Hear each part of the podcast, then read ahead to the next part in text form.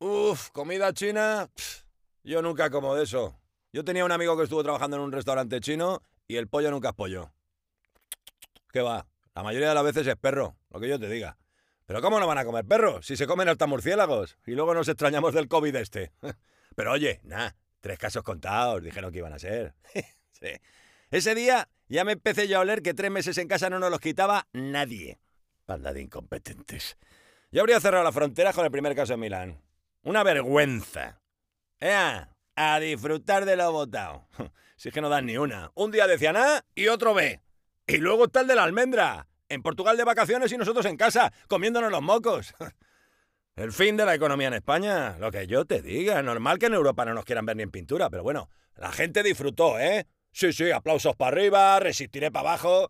Lo gracioso de mi urbanización hasta un bingo montano, no te lo pierdas. no canté ni uno. Los primeros aplausos los organicé yo, porque los sanitarios son los grandes héroes de todo esto.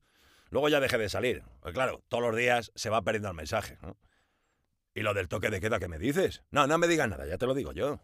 Bueno, mejor no, no me tires de la lengua, ¿eh? Que para tener a los inconscientes de los jóvenes en casa nos tengamos que joder los demás. Manda huevos.